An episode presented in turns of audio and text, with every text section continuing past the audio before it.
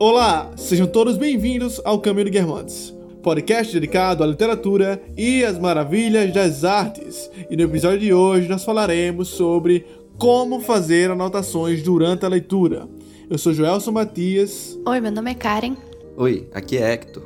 Oi, eu sou Ivan. E esse é o Caminho de Guermantes. Estamos aqui mais uma vez reunidos para falar sobre um dos pontos principais que atravessam o nosso projeto, a leitura. E hoje será o nosso primeiro episódio de uma nova série que estamos inaugurando agora. A série O Guia Prático do Leitor tem como objetivo ajudar você a pensar sobre o hábito de ler, os instrumentos da leitura, como ler melhor e como tirar proveito daquilo que nós lemos todos os dias, que, como já mostramos anteriormente, é um dos objetivos principais durante a nossa caminhada aqui no Caminho de Guermantes. Então, como já dito, para iniciar mais essa trajetória, nós vamos começar falando sobre as anotações, essas que são bastante importantes no nosso processo de aprendizagem e processamento daquilo que é lido. Mas antes de ir ao podcast propriamente dito, se você ainda não nos segue no Instagram, siga a nossa página ou underline Caminho Guermantes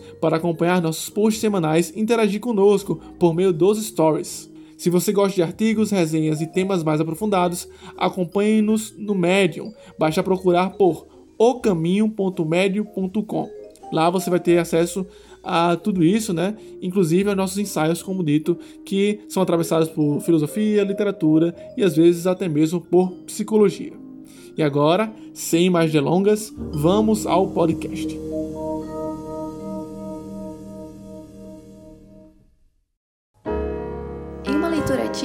Precisamos estar constantemente fazendo perguntas, seja para entender o que o autor disse, ou o que ele quis dizer, ou qual outra ideia o autor referenciava naquele trecho. Ao mesmo tempo, porém, precisamos nos esforçar para responder essas perguntas. No livro Como Ler Livros, de Mortimer Adler, ele nos explica exatamente como fazer isso. As anotações de leitura para o autor são essenciais para manter a atenção, para ordenar os pensamentos e para nos ajudar a lembrar das ideias, frases e conceitos chaves do livro. Vamos elencar aqui algumas dicas práticas de como fazer anotações, quais são os tipos de anotações e, claro, discutir nossas próprias experiências com essa prática tão importante para o hábito de leitura. Bem, quando se fala em anotações, eu nunca me esqueço do que o professor Rodrigo Gurgel falou uma vez em um de seus vídeos. Né? Ah, o papel ele é uma memória exterior. Se você quer acumular uma gama de conhecimentos ao longo da vida, é inevitável que você adquira o hábito de anotar e assim é, confiar ao papel e não somente a sua capacidade de memorizar aquilo que você aprende ao longo do caminho.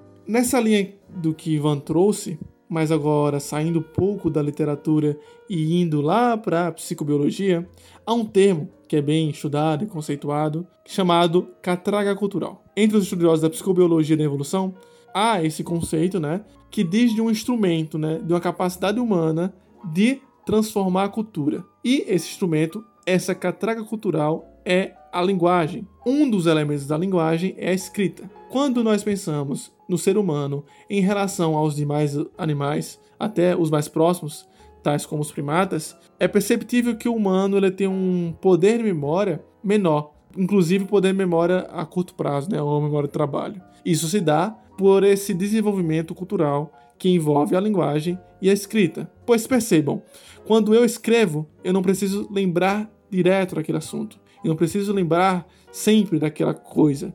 É claro que, falando assim, parece a princípio algo negativo.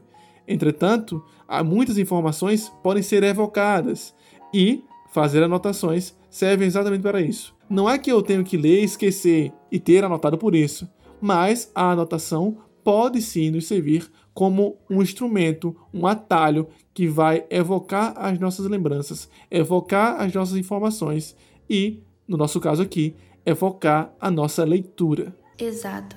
E além de ter um sentido de evocação de memórias e de referências assim individuais, também há a questão dialética do negócio. É legal a gente imaginar a leitura como sendo um diálogo, isso valendo principalmente para livros teóricos, né? mas também para os livros romances, livros mais literários em si. A leitura é sempre uma conversa entre o leitor e o autor. A pessoa que escreveu o livro está tentando te passar uma ideia, tá tentando te passar um sentimento que ela teve, seja lá o que for. E ela vai escrever isso da melhor maneira possível para que você entenda. Então, como leitor, é o seu direito ou então o seu dever mesmo de fazer perguntas a esse autor que está conversando com você. E fazer perguntas para o livro, fazer perguntas para aquele assunto, passa diretamente pelo processo de escrita, pelo processo de anotação. Além de fazer perguntas para entender melhor aquilo que você está lendo, você também tem que se esforçar para respondê-las. E é nessa parte da resposta que entra a questão da evocação. Você mesmo vai fazendo as perguntas e vai tentando responder com aquilo que você já sabe e também com o próprio texto. Isso tudo torna o processo de leitura muito mais ativo, né? muito mais dinâmico, para que você absorva o máximo possível daquilo ali, como se fosse uma conversa mesmo, como se fosse ou então uma palestra de alguém é, querendo te passar um conhecimento. Quando você se apropria adequadamente do texto, da obra, né, durante a leitura, você acaba personificando a imagem, ou melhor, personificando a própria mensagem que o autor queria transmitir. E aí começa a conversar consigo mesmo. Você elabora perguntas ao texto e responde a si mesmo, incorporando o autor. Essa é a perspectiva adequada. Mas uma vez reconhecida a importância de você elaborar essas perguntas, é, é interessante que depois você aprenda a, a, técnica de realização das perguntas, quer dizer, o caminho adequado para se chegar às respostas que você espera que o autor dê. Sim, perfeito. Então, eu não sei como é que funciona com, com vocês, né? Vocês podem ter métodos diferentes para dialogar com o autor, mas para mim, a técnica para realizar essas perguntas, ela vem por meio da anotação. Na anotação, eu assumo a postura de, digamos assim, entrevistador, porque tem, outra, tem outro detalhe. É, o, o, meio de anotar, ele vai diferir também a depender do tipo de obra, se é uma literatura, se é uma poesia, se é um, um, um livro técnico, se é um livro filosófico. Na poesia, por exemplo, você vai anotar é, a questão rítmica, você vai perceber as rimas que o autor utilizou, na literatura, você pode perceber análise de consciência, você pode encaixar a obra numa perspectiva histórica, você pode observar a personalidade das personagens e esse tipo de coisa. Já nas obras mais técnicas, você vai extrair um conhecimento mais, mais puro, você vai procurar fazer aplicações práticas, e as anotações são fundamentais para esse tipo de coisa.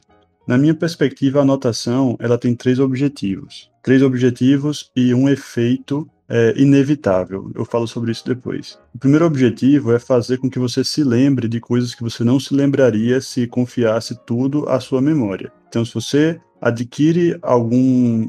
Se, se, surge um insight, você tem alguma ideia interessante, aprende alguma coisa, enfim, você anota, você garante que aquilo não vai se perder depois no mar dos pensamentos. Né? O segundo objetivo da anotação é você sistematizar o conhecimento, porque depois de uma tarde lendo, né, três, quatro horas de leitura, tem ali um, a matéria-prima, né, bruta, né, de conhecimentos que você adquiriu, você precisa sistematizá-los, hierarquizar, colocar princípios, é, conclusões, premissas e assim por diante. Esse é o segundo objetivo, é sistematizar o conhecimento.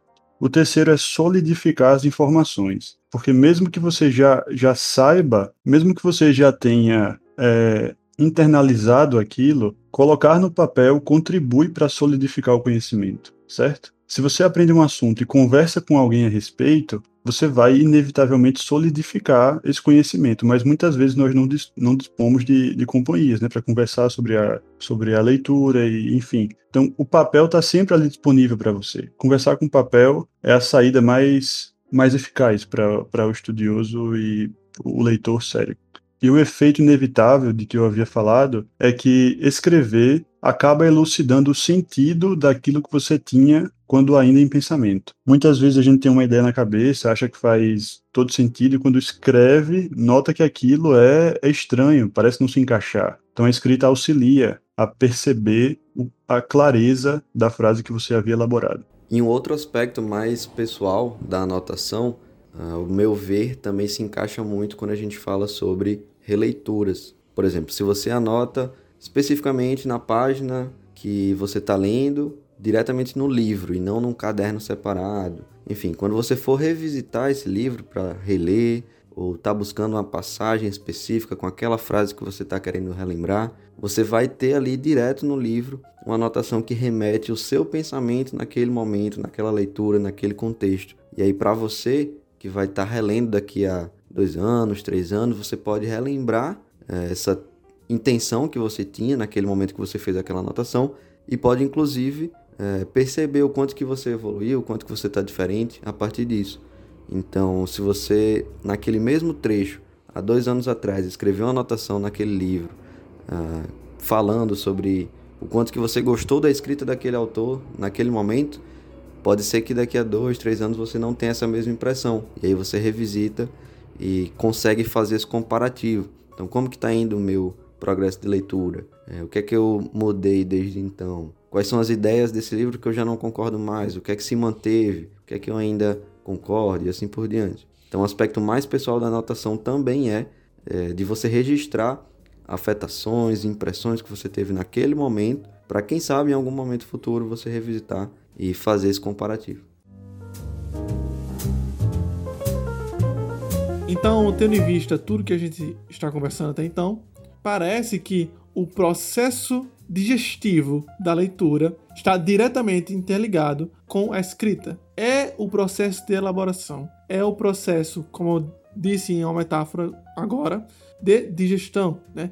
de compreensão daquilo que você teve acesso. Entretanto, o ouvinte pode se perguntar: como fazer isso? Como eu vou saber o que perguntar ao autor? O que eu vou comentar sobre sobre dada passagem, sobre tal característica da personagem, ou ainda outros que já se aventuraram pelo caminho da anotação dos livros, podem até achar: "Ah, mas os meus comentários são muito vagos, eu não sei o que anotar".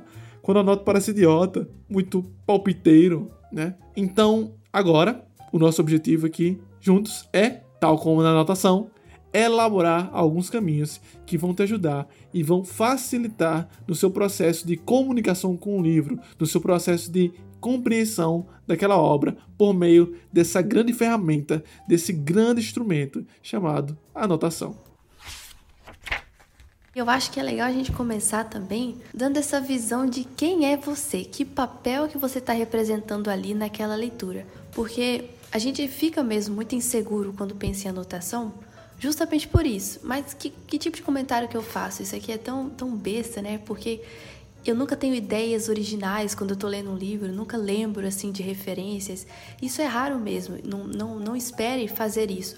O processo de anotação, ele tem o objetivo de te ajudar a se apropriar daquele conhecimento, fazer com que você entenda o máximo possível daquilo que o texto está te dizendo. Então, não chegue num livro com o objetivo de citar várias referências, sei lá, filosóficas ou sei lá, músicas, livros, autores diferentes.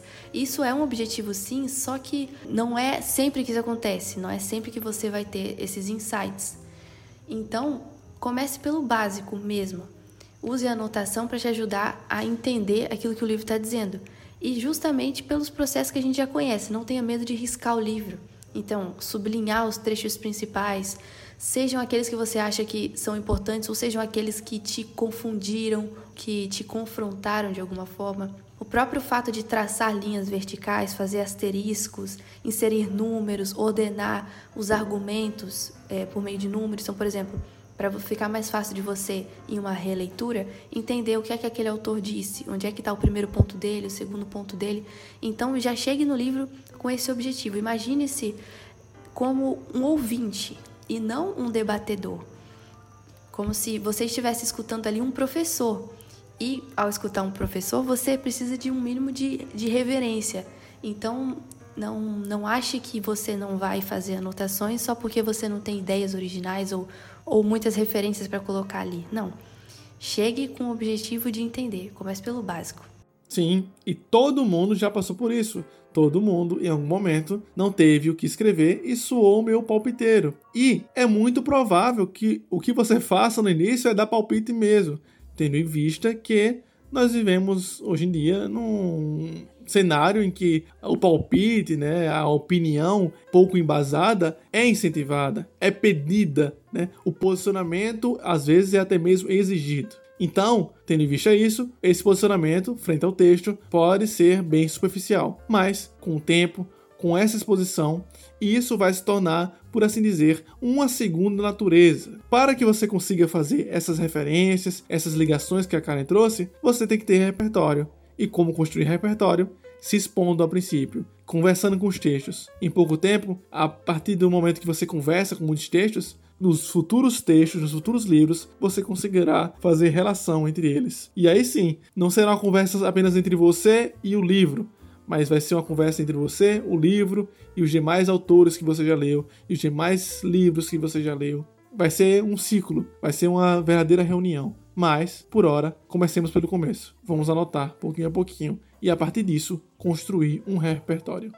Eu gostaria de chamar a atenção para um mito que parece existir, né? ainda que inconscientemente na cabeça das pessoas, que é achar que anotar Quer dizer, você só anota quando você sabe de alguma coisa. Quando você chega a uma conclusão a respeito de alguma coisa, você vai lá e anota o resultado daquilo. Mas na verdade, você anota enquanto você conversa com o próprio texto. Então, as pessoas querem dificultar muito as análises da, da literatura, por exemplo. Elas querem falar sobre parricídio e aí dizem: ah, eu vou ler Dostoiévski, vou ler é, Os Irmãos Karamazov para poder pensar no parricídio. Eu quero falar sobre a injustiça jurídica, eu vou ler Kafka ler o processo, enfim. Quando você já vai à obra enviesado, procurando enviesar também as anotações a respeito da obra, você não se permite descobri-la a fundo. Então, às vezes, as perguntas simples, as perguntas primárias, como por exemplo, o que quando, onde, como e quem já são bastante para você fazer uma boa análise do enredo que a obra apresenta. O que, quer dizer, quais são as coisas que estão acontecendo naquele momento? Quando você procura ali dentro da, da obra, do, do texto, o momento da história em que, em que a trama se passa. Quando você se pergunta onde, você já identifica o lugar, quer dizer, quais eram as circunstâncias, o que, é que se passava no mundo nessa época, Revolução Industrial, Revolução Francesa, o que ocorria na, na época medieval, enfim o como, quer dizer, quais são, quais são os procedimentos, como é que a história se desenrola, né? Quem são as personagens e finalmente você chega ao porquê, e é no porquê que você faz a análise da história. Por que, que isso aconteceu, por que, que isso não aconteceu, enfim. Eu duvido que alguém que faça essas seis perguntinhas não tenha muita coisa a dizer daquilo que leram. E isso você faz enquanto anota. Eu já li livros e durante a própria leitura eu perguntava ao, ao narrador, né? Mas por que essa pessoa fez isso? escrevia na margem mesmo. Fazia o que se chama de cotas marginais. Quer dizer, expressões de surpresa, finais inesperados de capítulos, coisas assim, são suficientes já para que você escreva alguma coisa na margem. Né? Se algum personagem toma uma atitude que te lembra alguém da família também. Eu anoto, por exemplo, ah, lembra meu tio, meu tio fez isso na última reunião de família. E, poxa, vai ser muito mais fácil eu me lembrar do personagem porque ele vai ter uma correlação com um tio meu, enfim. E isso aí a gente já chega nesse outro aspecto que nós já batemos muito aqui no podcast, que é a visualização da experiência humana no meio da literatura. É claro que, como o próprio Ivan trouxe em sua fala, não devemos instrumentalizar por meio desse viés de ah, vou ler um livro porque tem isso aqui, né? Porque nós sempre temos que estar abertos à experiência que o livro se propõe. E apenas por meio dessa abertura que a gente vai poder dialogar bem e perceber essas nuances das experiências humanas levantadas por Ivan. Agora, beleza, a gente tá conversando sobre isso aqui e tal, mas faltou um pressuposto muito importante que algumas pessoas não querem fazer e têm medo de fazer, que é riscar o livro. Hector, desde que eu conheço ele, é um grande defensor de riscar o livro. Ele fala, não, pô, risca o livro, risca o livro, não sei o que. Hector, pro ouvinte que tá aqui, querendo saber mais sobre como anotar e não quer riscar o livro novinho dele, o livro do Clube de Literatura Clássica, ele acabou de chegar hoje, o livro que ele acabou de comprar agora na Amazon.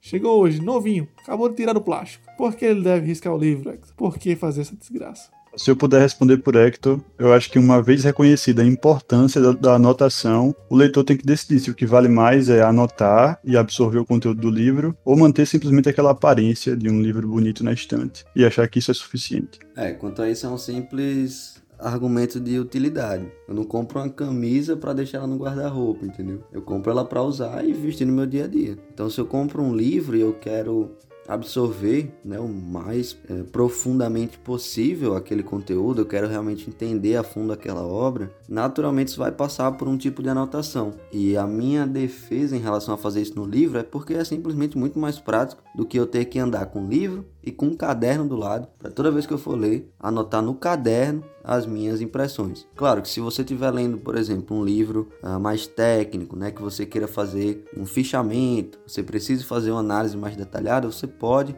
e deve, inclusive, levar isso para algum outro material, um caderno onde você pode escrever mais coisas, tem um espaço maior, tem uma liberdade maior. Mas se você está lendo um livro é, de literatura clássica, por exemplo, e você quer simplesmente entender mais a fundo aquele enredo, quer perceber a sutileza dos personagens, como que o narrador intervém na narrativa, como é que ele se posiciona no texto. Então, são coisas que são muito simples e que você consegue fazer diretamente no livro. Então, você circula uma palavra, é, deixa algo grifado, coloca um asterisco ali do lado de alguma passagem, escreve lá no final da página, porque são formas mais práticas realmente. Você precisa do livro e de um lápis ou de uma caneta, caso você queira. Mas caso você tenha essa intenção também de fazer uma análise mais aprofundada, de escrever com mais é, tempo né, e com mais detalhes, você pode também ir para um caderno. Por exemplo, tem livros que eu escolho diretamente fazer numa página separada de um caderno e essas páginas eu deixo guardadas é, de uma maneira mais qualitativa, né? Então eu deixo lá guardado no meu, meu armário, enfim, quando eu precisar revisitar, eu tenho ali três, quatro páginas para cada capítulo daquele, daquele material, que é o caso que eu fiz com a Divina Comédia, por exemplo, porque eu senti que aquele, aquela obra especificamente me traria uma atenção maior. Ao passo que eu não vou fazer isso lendo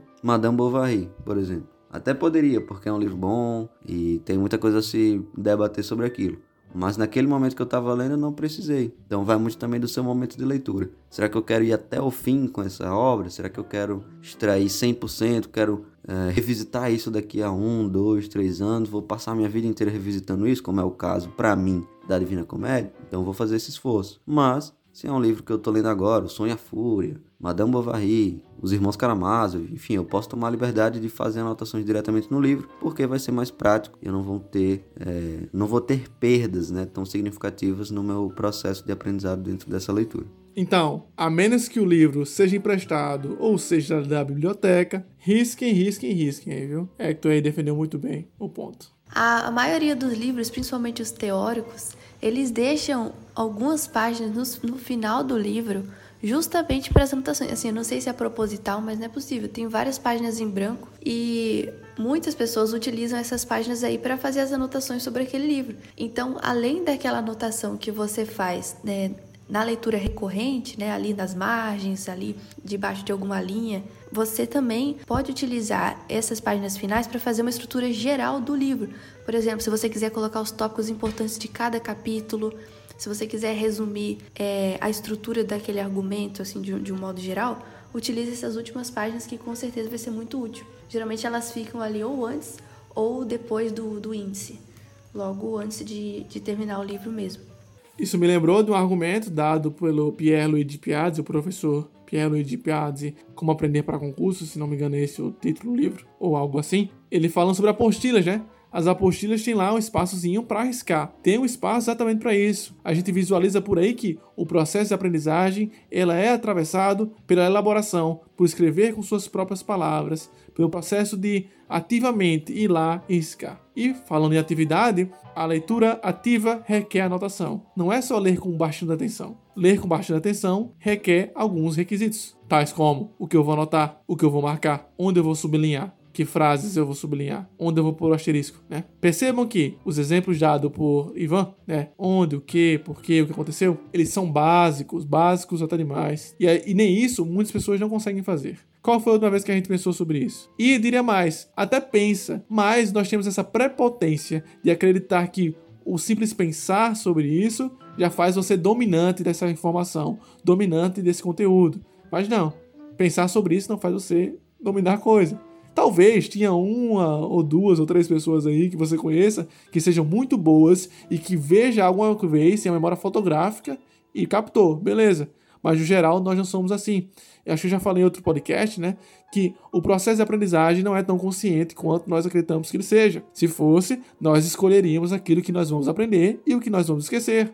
Mas não, nós temos a razão, uma vontade, que por meio dela nós vamos repetir, vamos elaborar, vamos escrever, conversar, descrever, até que nós possamos é, consolidar essa informação. Então, a aprendizagem está relacionada com isso aqui, né? Se você sabe estudar, você sabe anotar. Se você sabe anotar, você sabe estudar. Já instrumentalizando aqui, há um processo positivo nisso. E melhor ainda, você vai aprender muito mais sobre o livro, vai dominar o livro e vai ter uma experiência totalmente diferente uma experiência mais completa e muito mais ativa nesse processo de leitura. Para facilitar essa visualização de que tipo de anotação você pode fazer e como aplicar em cada tipo de livro, o Mortimer Adler divide ela basicamente em três grandes tipos. A primeira ele chama de anotação estrutural, que é aquela que está ligada à estrutura do livro.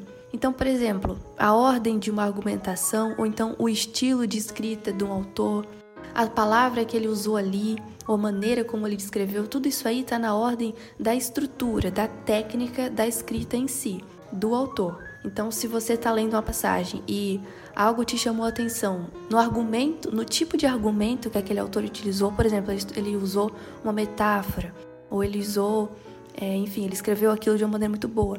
Utilize esse tipo de anotação, é uma anotação estrutural. A, o segundo tipo de anotação é a anotação conceitual, que é essa que está ligada mais aos conceitos, à substância daquilo. Então, seja lá a ideia em si, por que, é que você gostou daquela ideia, como é que aquilo te tocou, por que, que aquele trecho te chamou a atenção. Então, essa parte do conceito, ela é mais pessoal, ela está relacionada mais com as suas experiências, com, a sua, com as suas impressões sobre é, determinada passagem.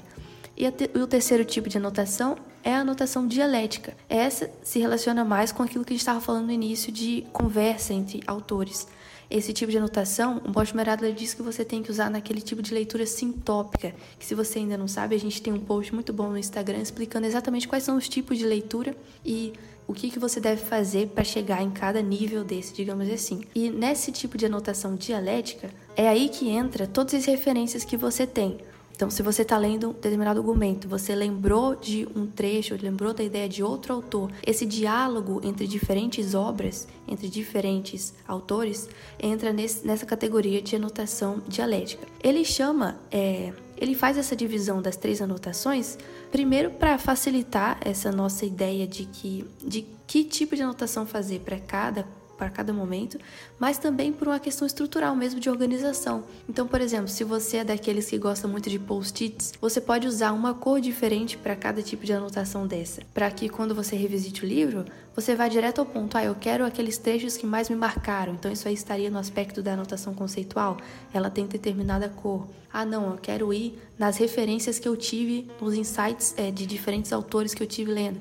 Então você vai para a parte de anotação dialética. Então o processo de anotação envolve isso também, você saber o porquê você está fazendo, como você está fazendo e essa organização em legendas mesmo, de você usar cores, você usar estilos, é, tudo isso aí facilita muito o processo. Caramba, bem pensado. Eu já uso algumas legendas, que na verdade todo livro é uma legenda diferente, mas essa coisa de marcar com a cor algo que o livro que o livro trouxe novo e marcar com outra cor algo que o livro disse e eu li em outro canto, algo parecido, ou algum autor desenvolve uma teoria bem próxima, é uma boa dica, hein? Valeu, Caio. Vou pôr isso na minha, na minha forma de marcar os meus textos. Interessante, eu marcava de outra maneira. Eu separava as marcações em duas: aquelas que podem ser objeto de paráfrase e aquelas que não podem ser, que você precisa decorar. Por exemplo, datas, nomes de pessoas ou frases emblemáticas. E todo o restante que servia para reflexão e que você poderia parafrasear, eu marcava com outra cor. Essas três falas que vocês acabaram de ouvir demonstram toda a subjetividade que há na marcação do texto, na escrita, no contato que há no texto. É necessário que a gente se envolva com isso, que a gente se envolva com esse processo de leitura ativa, anotação e marcação, para que possamos colocar essa nossa subjetividade e tentar compreender qual é o melhor estilo para nós, certo? Não tem como fazer isso, não tem uma. É aquela que a gente está aqui tentando ao máximo sistematizar, soltar algumas, alguns pensamentos, colocar algumas coisas em ordem, bem sistematizada. Entretanto, apenas por meio da sua própria experiência, você vai conseguir melhor elaborar isso. Elaborar é a questão que está envolvida em muitas atividades humanas. Né? Como estudante de psicologia, não poderia deixar de falar sobre esse exemplo. Ir para a terapia é elaborar as emoções, ou dependendo do seu tipo de terapia, é elaborar o comportamento. Da mesma forma, a escrita é a elaboração da leitura. A leitura ativa é uma verdadeira elaboração de toda a informação que você tem acesso. E, para tanto, você pode e deve se utilizar desses instrumentos ditos até então, tais como a marcação com post-its, criando a legenda, marcando com asterisco ou até mesmo sublinhar os trechos mais importantes, até a anotação dialética, a anotação é, parafraseando mesmo, como o Ivan trouxe. Enfim, há vários modos, há vários sistemas que, mais uma vez, é atravessado por seu estilo, pela sua subjetividade. E é por meio dessa experiência, da tentativa e erro, da exposição, que você vai conseguir consolidar bem isso. Consolidando isso, você vai consolidar muito mais coisa. Não só a anotação, mas a sua aprendizagem, a sua experiência. E assim você vai dar unidade a tudo que você lê. E além disso, acho legal também a gente citar aquela história do ex libris, que a gente já comentou aqui em um episódio anterior. Ex libris geralmente é um costume que as pessoas utilizam para marcar com carimbo os livros que fazem parte da sua biblioteca. Isso é uma questão prática mesmo. Você catalogar ali, é, esse livro é meu. Comprou o livro, ganhou o livro, coloca lá um certificado, um carimbozinho de que ele pertence a você. Mas a gente gosta de evidenciar o outro lado do ex libris, que é a apropriação intelectual daquilo. Então, é legal a gente pensar no livro nunca como um objeto material que você tem que conservar ele lá 100%, sem riscos nenhum, totalmente conservado, como se estivesse numa prateleira de loja. Não. Essa apropriação ela acontece de maneira subjetiva também. Um livro começa a ser seu quando você apropria aquele conhecimento, quando você se abre àquilo que o livro tem a dizer, quando você se propõe a entender tu, ou tudo ou quase tudo que ele é, te propôs a ensinar. E o ex libris acontece aí, quando você se apropria disso. E para se apropriar de um conteúdo, para se apropriar de um livro, você precisa passar pelo processo de anotação. E é por isso que a gente recomenda tanto esse hábito.